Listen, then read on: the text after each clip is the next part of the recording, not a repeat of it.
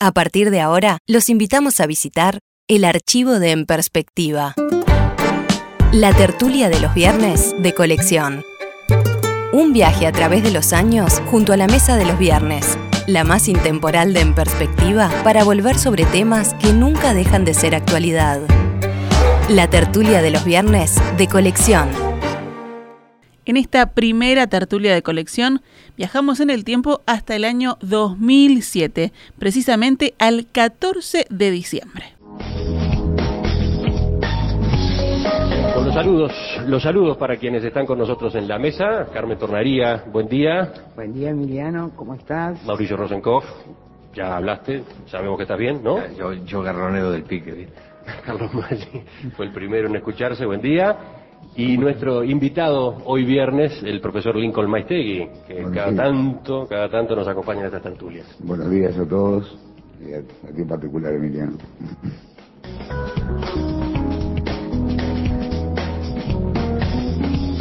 Le propongo empezar hablando de historia, porque ayer se cumplió una fecha de particular importancia para nuestro país.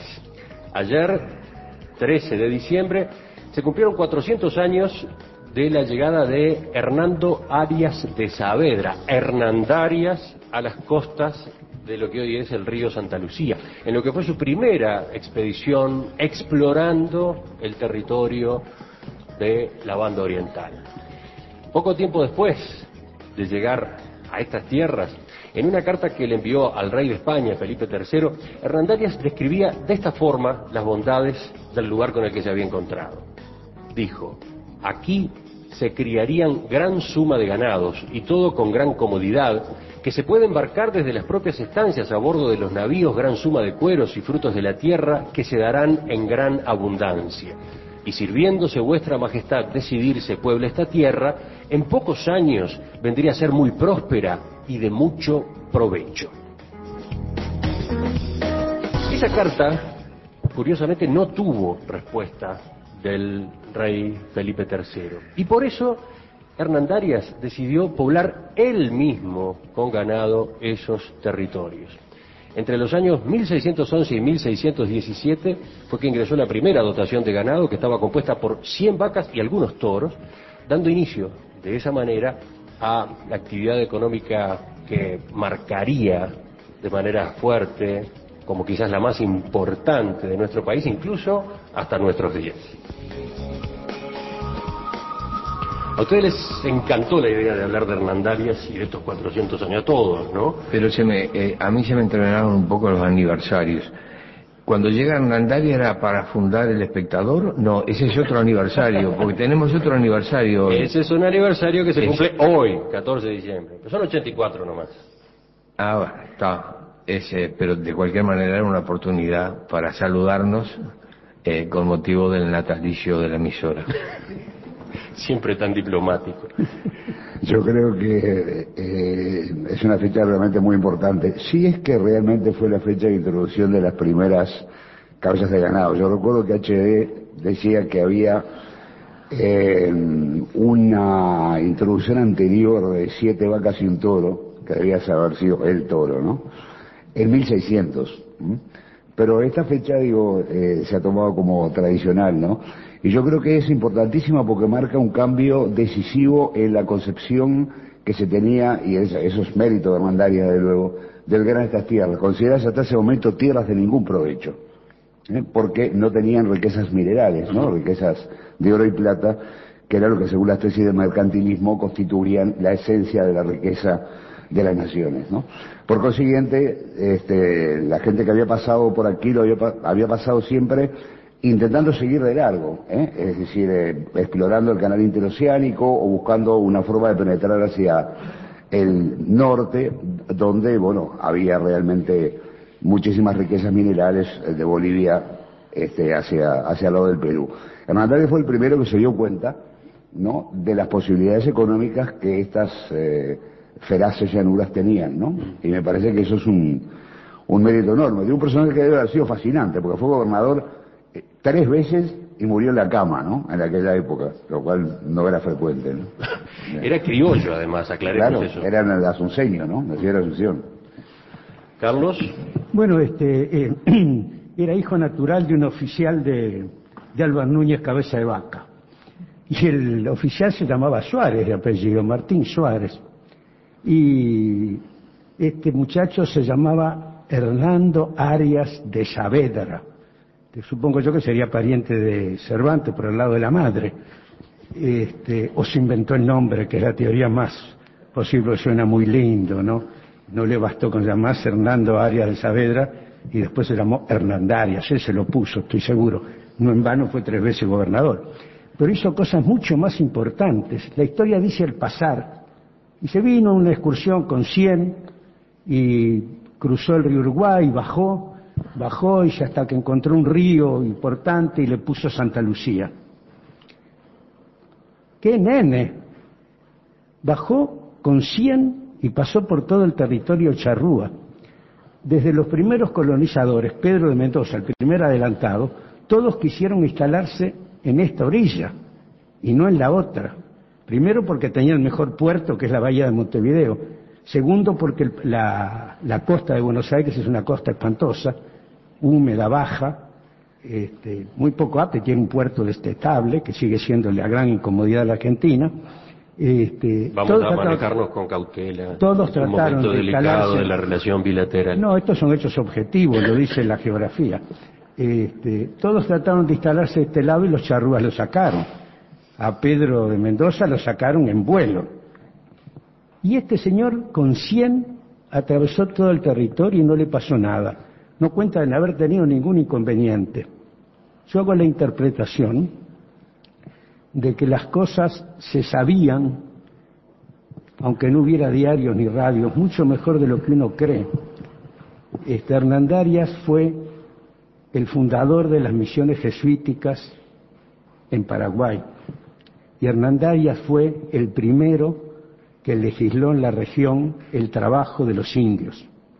Y después cruzó el territorio indio sin que le pasara nada. No solamente eso, sino este, quiero eh, monopolizar esto que hablan eh, eh, Mauricio y la señora Tomaría, ¿no? Pero eh, él pactó con los indios además, pactó que no exterminaran las vacas.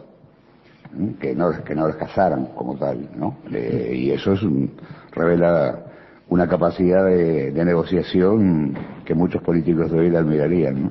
Porque hay que pactar con los indios, ¿no?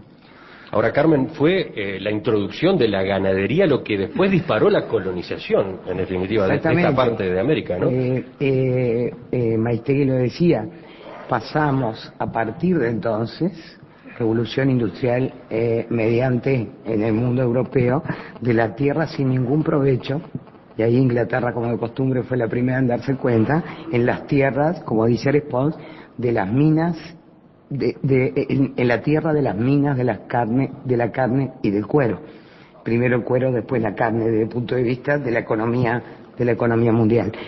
Y, y yo creo que, que marcó un destino, porque yo ahora escuchándolos a los contertulios, eh, marcó un destino, mucha, mucho ganado, poca gente, esa gente con un enorme espíritu de libertad, de independencia y de autonomía.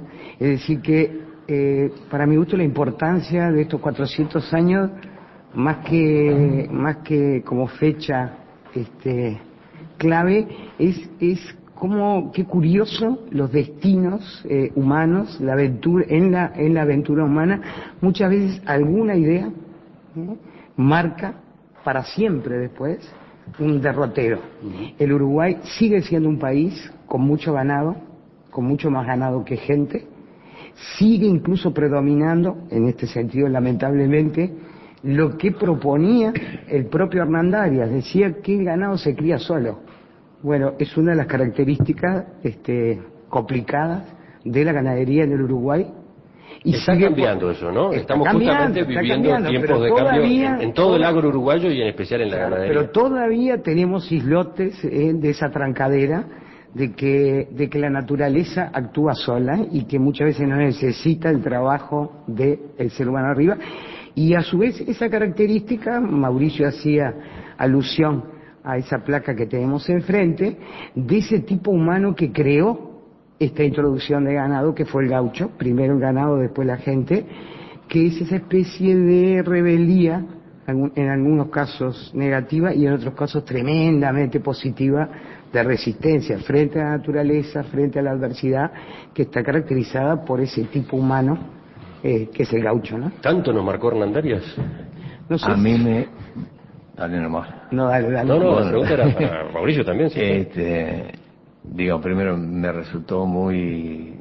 me hizo sonreír que Lincoln citara al hermano Damasceno con aquella imagen que uno recuerda de la escuela, que lo primero que se introdujo acá fue un toro y seis vacas, creo que fueron los jesuitas, este, que han tenido más influencia en nuestro territorio de lo que calculamos. A mí lo que me sorprende eh, es cómo una acción de esa naturaleza, que estaban acostumbrados en gestas hacia la conquista, y como decía Maggi, esta era una gesta económica, es decir, atraviesa todo eso todo ese territorio, toda la Mesopotamia argentina para introducir eh, la vaca acá, que cuando lo vieron los indios dijeron, mira qué futuro no se espera.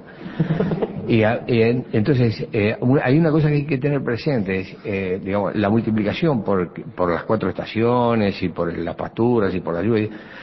No había depredadores entonces para animales de ese porte. Digamos, uno tiene que imaginarse los prados de este Uruguay entonces, eh, mucho guasubirá, mucho venado, este, depredadores de pequeño porte, este, bueno, luego introduce eh, el caballo, este, y cómo ese hecho marca el destino de una nación hasta hoy, podríamos decir, para siempre, digamos, dejándonos inclusive temas de canciones que además signan de alguna manera algo que tiene que ver con el desarrollo del país y con el problema social, aquello de Yupanqui, las penas son de nosotros, las vaquitas son ajenas. Bueno, las vaquitas eran absolutamente ajenas, quiero decir, no, no teníamos. Algún oyente cuando nos referíamos al aniversario se asombraba, entre comillas, y decía de su sorpresa, porque, ah, pero entonces las vacas no eran autóctonas me, el mensaje muy corto y lleno de filo me pareció bueno, ¿no? Porque eh, son de esas reflexiones que a veces se nos pasan. porque somos un país. Damos como un hecho de que la ganadería es algo completamente natural acá, ¿no? Debe de ser el único escudo en el mundo. Fíjate vos que todos los escudos de las naciones aparecen leones rampantes y castillos que tiene una vaca. Mm. Sí, tiene una vaca pero en un para, para, identificar un territorio que en principio no las tenían. Claro, es porque eso digo, somos un país de inmigrantes, hasta las vacas son inmigrantes. en, una, en una oportunidad. Menos mal que se quedan y no se van. No, yo quería contar una anécdota. Una... Bueno, se, van, se van, se van. No, no, mientras viven se quedan, se van después de muerta, lo cual es muy bueno. No, y también se van en pie, ¿eh? Poquito, se van en pie, están exportando el pie otra vez. En este, en este momento acaba de entrar el coordinador de la bancada del foro. Saludo para Abdala. ¿Qué ibas a decir del tema de, la, de las vacas una, una, vez nos visitó el Uruguay un hombre muy inteligente que era ministro de Relaciones Exteriores de Brasil, se llamaba Marcelo Suárez. Yo viajé con él a Punta del Este a inaugurar una avenida en Punta del Este que se llamaba San Pablo. Y en el viaje me dijo una cosa extraordinaria. Me dijo, voy viajando por acá, por esta, no había hecho nunca, la, por la carretera Punta del Este, dice. Y me doy cuenta de una cosa, dice, eh, Brasil tiene las forestas, la forestación, los árboles, tal vez la zona más importante del mundo pero son naturales y ustedes los plantaron todos de a uno. Y a mí me gusta más esto que hicieron ustedes que lo que tenemos nosotros. Con las vacas también. No es lo mismo que fueran naturales que tenerlas, mejorarlas, hacer de eso una fuente infinita de dinero como hemos hecho. Hasta el año 1987 el Uruguay fue un país hernandario. En 1987 empezó Hernandarias II porque empezó la forestación, una forma de la explotación del mismo territorio que con el 4% del territorio puede producir lo mismo. Y en eso estamos y hay que darse cuenta. Hemos empezado un poco más temprano que de costumbre esta tertulia de los viernes porque, bueno, porque esta tertulia hoy tiene características especiales. Estamos fuera de estudios otra vez, estamos en movimiento, nos hemos instalado en la antesala de la Cámara de Diputados en el Palacio Legislativo.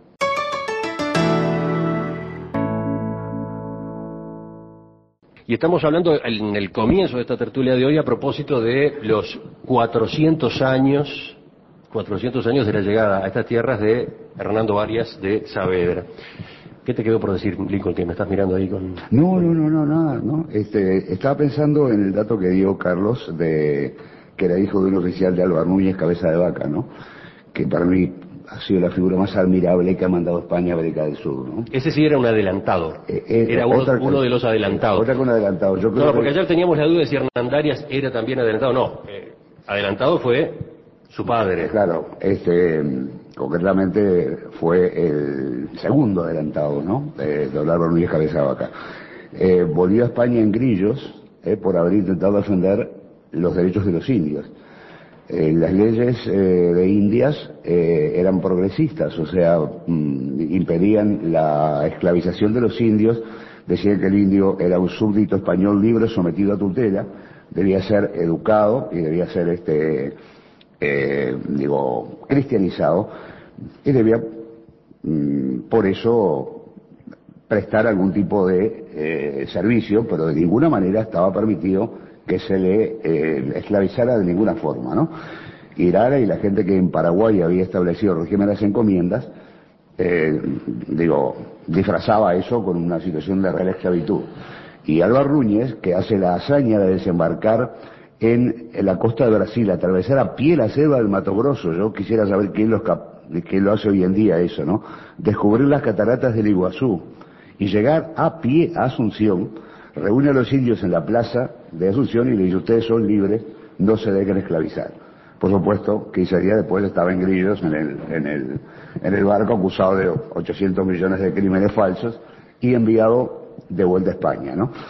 Eso lo cuenta él, que había tenido además una actuación anterior en América, en América del Norte, en un libro que yo creo que, que el que no ha leído no sabe lo que se pierde, que se llama Naufragios, ¿no? Que, el título es genial además, ¿no? Porque habla de naufragios reales y naufragios metafóricos, ¿no? Donde cuenta toda esta, este, esta experiencia, ¿no?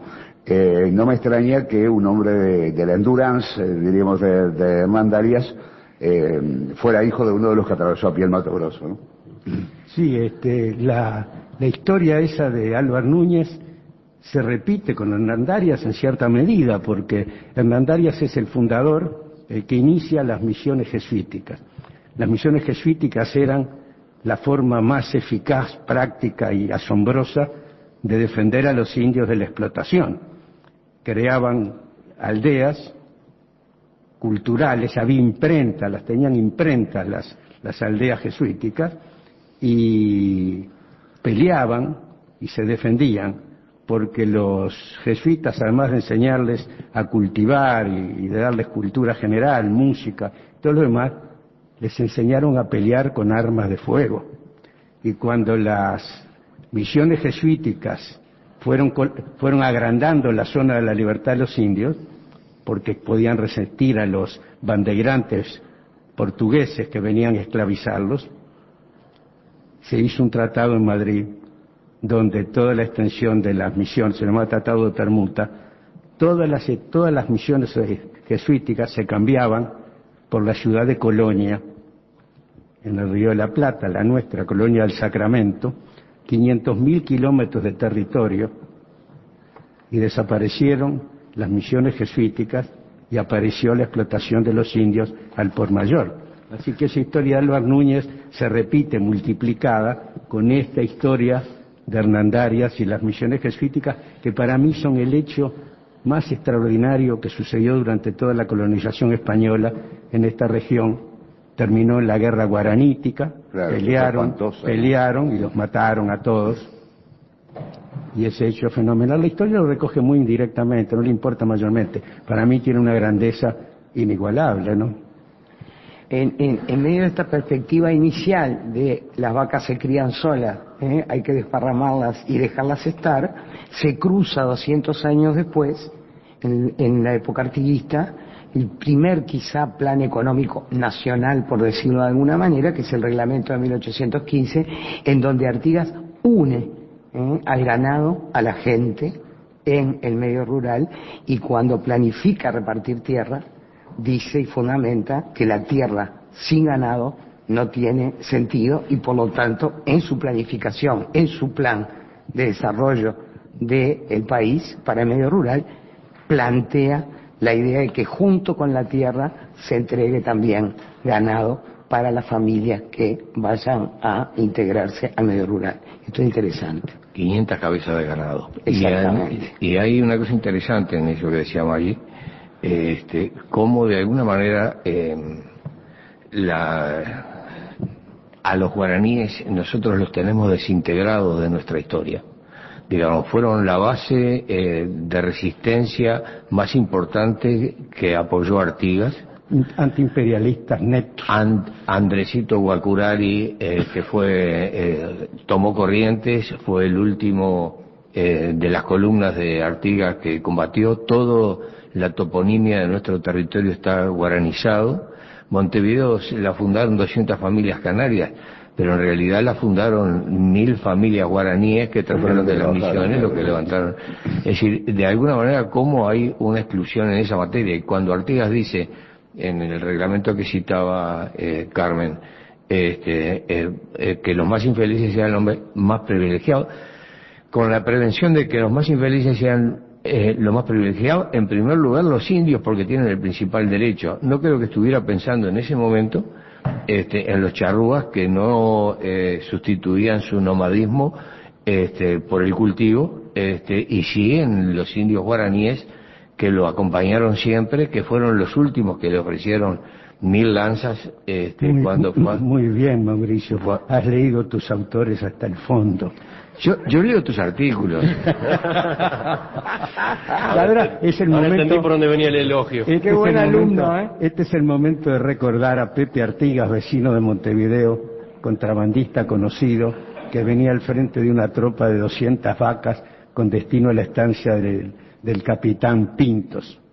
Yo el gobernador de Montevideo. Sí, yo tengo la teoría de que los indios charrúas, así como cuando vencían a alguien, no lo perseguían, ganaban y no, no tenían este, eh, operación persecutoria para destruirlos, ganaban y punto, tampoco sabían llevar los negocios de la individualidad a la multiplicidad. Los indios mataban las vacas de a una, las carneaban y se las comían. Si es verdad, como yo pienso y creo haberlo probado, de que Artigas estuvo en una tribu charrúa viviendo mucho tiempo, yo pienso que el hecho de que llevara dos mil vacas de golpe a la estancia Capitán Pintos para cambiarla por espuelas, puñales, bayeta y traerlas todas juntas era nada más que una diferencia de mentalidad. Es decir, Artigas era occidental, pensaba en vez de ir mil veces a la estancia de Pintos con una vaca, voy una vez con mil vacas. Esa síntesis no era de contrabandista, era simplemente de una cultura Pero más ahí- abstracta, más superior, más evolucionada, podían hacer las cosas en grande.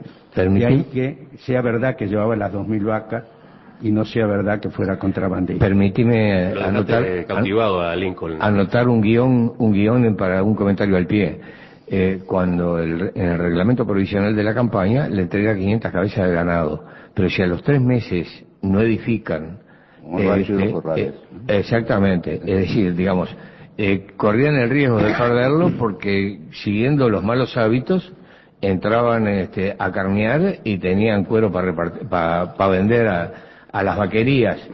Este, es decir, que había una preocupación por el mantenimiento del ganado en esa... Pero dijiste una cosa genial antes, que eso no era para las charrúas, porque a los charrúas Artigas los llamaba los indios bravos, diferenciándolos de cuáles, de los indios que no eran bravos, que eran los indios tapes. Los indios tapes necesitaban una reglamentación, una ayuda inicial para colonizar y volver un poco a lo que habían sido las misiones jesuíticas porque esos eran agricultores, esos estaban en, una, en un nivel cultural superior y podían hacer una cosa más parecida a lo que querían los españoles. Los eh, charrúas eran radicalmente diferentes y jamás se hubieran sometido Y a una, esto, una cosa, morir. una cosa curiosa, fíjate que en 1832 creo que, que cruza Darwin en nuestro territorio y los paisanos se ríen de él porque pide leche. Y en determinado momento este, logra enlazar una vaca, la ata contra un árbol este, y trata de, de ordeñarla, lo que produce mucha gracia. Así, acá el ganador era sinónimo de, allá, los, ga- los gauchos, de, de carne- los gauchos estaban culturalmente entre los tapes y los charrúas, por el medio, más o menos. Cerramos el tema con un par de mensajes desde la audiencia. Por ejemplo, Marcel le pide a los contertulios que por favor tengan en cuenta cómo son las cosas, que el escudo nacional tiene un buey, no una vaca. Eso, eso es para ti. Bueno, eso es un problema de sexos nada más. ¿no? O sea, Eh, según cómo se miran las cosas. Es que Mauricio es feminista. Ah. ¿Por dónde se mira? Segundo, eh, la consulta a Lincoln Maistegui para que reitere quién es el autor del libro Naufragios, del cual hablaba también. Don Álvar Núñez Cabeza de Vaca. ¿Es un libro que se consigue hoy? Está en la colección sí. Cervantes, Ajá. unos libritos amarillos, y este, ahí está Naufragio. Y Ya recién, volvemos, ya volvemos. recién recordábamos con Lincoln una cosa muy interesante, y es en uno de los naufragios en, eh, eh, América del Norte y, que, eh, a- y atraviesa todas la- la- las tribus de los Pieles Rojas, de los cinco sobrevivientes que hicieron esa cruzada, entre ellos iba un negro, Estebanico, este, que sorprendía un poco a los indios porque, claro, semejante estampa no se veía solamente en las llamadas. Sí, sí, sí. Ya que estábamos hablando del reglamento de tierras, que me parece un hecho de, de importancia decisiva, porque eh, es curioso, se aprende más de las derrotas que, de las victorias muchas veces, ¿no? Y esa, mm, esa idea de, de, de lo más lo más privilegiado, que es una vieja fórmula del derecho eh, este, colonial español, pero que él recoge y aplica con un sentido social eh, muy claro, yo creo que marcó decisivamente lo que es la mentalidad del uruguayo, ¿no? Eh, la mentalidad del, oriental, ¿no? Del, hombre este, nacido en esta tierra. Eh, me parece interesante marcar la di- diferencia que hay entre el proyecto de Artigas de 1815 y el de La Torre a partir de 1875, ¿m? quien alambró los campos, quien hizo respetar la propiedad privada, quien mató al gaucho con un alambre de púas como corona de espinas, como decía José Luis Rodríguez Castillo, fue La Torre. ¿eh? Eh, personaje, por cierto, injustamente tratado por nuestra historia e injusta y mal reivindicado por la dictadura, ¿eh? que reivindicó tal vez lo peor de la torre y no lo mejor. ¿eh? Pero, sin embargo, tiene una diferencia esencial con Artigas. ¿eh? Artigas, antes de alambrar, ¿no? o antes de cercar, o antes de reprimir, porque el reglamento era duro, te, te- te obligaba a andar con una eh, papeleta donde tenías que demostrar que eras propietario de tierra o empleado y si no ibas al ejército, repartía tierras. Mientras que la torre lo hace con sentido propi- propietarista y eso determina una enorme este, eh, eh, situación de desplazamiento de gente que vivía sin derecho formal alguno ancestralmente en esos lugares que van a ser después las mesnadas de Aparicio Sarabia, ¿no? Que son- pedían son- aire libre y carne gorda. Son las dos, Eran- con- eran son las dos la concepciones. Claro. son, son dos concepciones desde el punto de vista eh, global eh, eh, distintas y contrarias. La visión de Artigas es la visión típica de alguien que eh, trabaja para construir un Estado democrático. Para mi gusto, eso de te doy vacas, te doy tierra, pero te doy obligaciones, es la concepción democrática por esencia. El Estado se relaciona con el ciudadano en una relación de derechos de respeto por los derechos y de exigencia de cumplimiento por las obligaciones. En el caso de la torre, en el caso de la torre es una concepción completamente distinta. Yo estoy de acuerdo con la apreciación que hizo Maistegui, pero es una apreciación típica de desde el punto de vista económico incluso y social, de una persona que no tiene la preocupación de la democracia consigo. Estás escuchando la tertulia de los viernes de colección.